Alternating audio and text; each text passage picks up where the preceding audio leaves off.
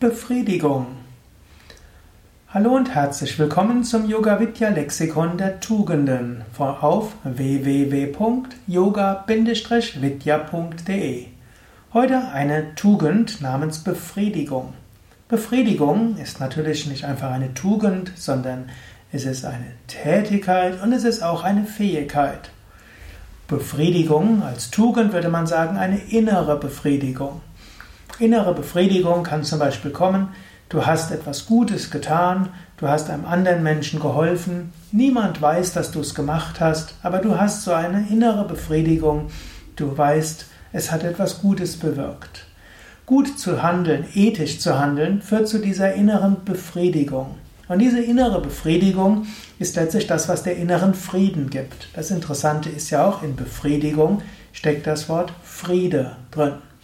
Also, das ist die erste Bedeutung und vielleicht die tiefste Bedeutung des Wortes Befriedigung, ist dich so zu verhalten, dass du eine innere Befriedigung spüren kannst, weil es ein ethisches Verhalten ist, ein gutes Verhalten ist, ein Verhalten, mit dem du anderen Gutes bewirkst. Die Fähigkeit zu dieser Befriedigung gibt dir auch eine gewisse Unabhängigkeit, eine gewisse Freiheit.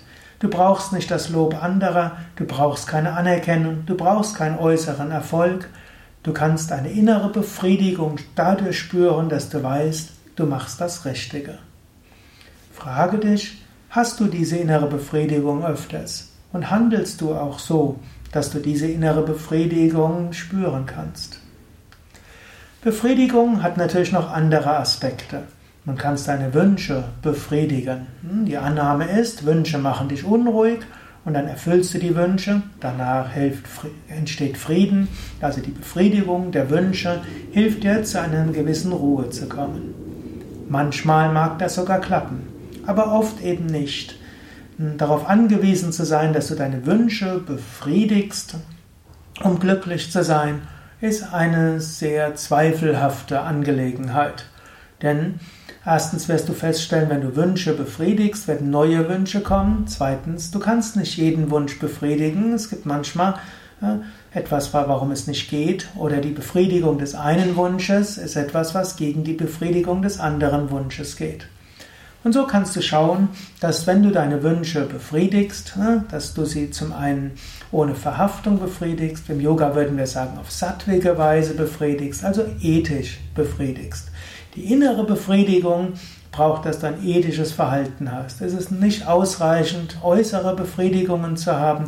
Das sind Ersatzbefriedigungen. Die innere Befriedigung, das ist die wichtige.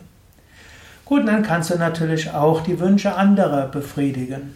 Auch hier die Wünsche und Erwartungen anderer vollständig zu befriedigen, das ist nicht möglich. Das sollte nicht die Leitschnur deines Verhaltens sein. Es ist wichtig zu schauen, wie kann ich anderen Menschen helfen, wie kann ich dienen. Natürlich, angenommen, du arbeitest mit anderen Menschen zusammen, da gilt es auch, deinen Anteil gut zu tun und dass andere Menschen auch sich auf dich verlassen können. Also eine Verlässlichkeit ist wichtig. Aber denke nicht, dass du anderem, dass dein Leben auf die Befriedigung anderer vollständig ausgerichtet sein sollte. Liebe, Mitgefühl, Verantwortungsbewusstsein, ethisches Verhalten, all das ist wichtig.